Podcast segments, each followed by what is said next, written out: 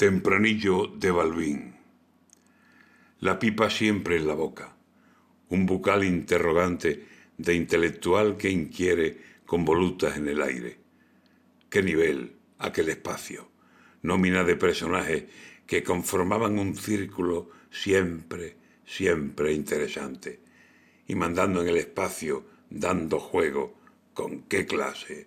Un asturiano de pravia, culto, ameno no había nadie que mirara indiferente la tertulia, aquel debate.